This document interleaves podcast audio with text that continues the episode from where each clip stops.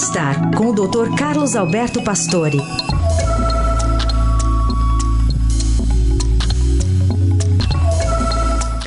E ainda dá tempo de falar sobre saúde mental durante a pandemia, né, doutor Pastore? Bom dia. Bom dia, Carol. Bom dia, Heisen. Como trabalhar a saúde mental para enfrentar esses momentos de ansiedade e depressão?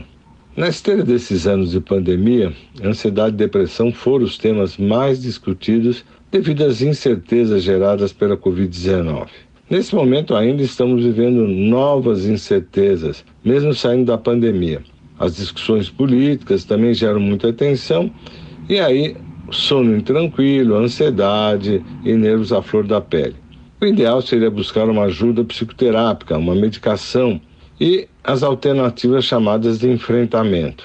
Claro, se a gente puder desligar um pouco as informações de TV, rádio, mídia social durante um tempo, ajuda muito, aliviando a tensão e também se afastando um pouco com fatos e fakes. Né? tentar escolher um momento para que realmente você possa se preocupar, né? refletir, gerenciar os fatos. Isso também é mais fácil para poder realmente se afastar um pouco da tensão. Não esqueça que a empatia ajuda nos relacionamentos, pois os outros podem também ter problemas semelhantes e assim podemos compartilhar e combater essa ansiedade. Claro que isso não é nada fácil, mas tudo pode ajudar.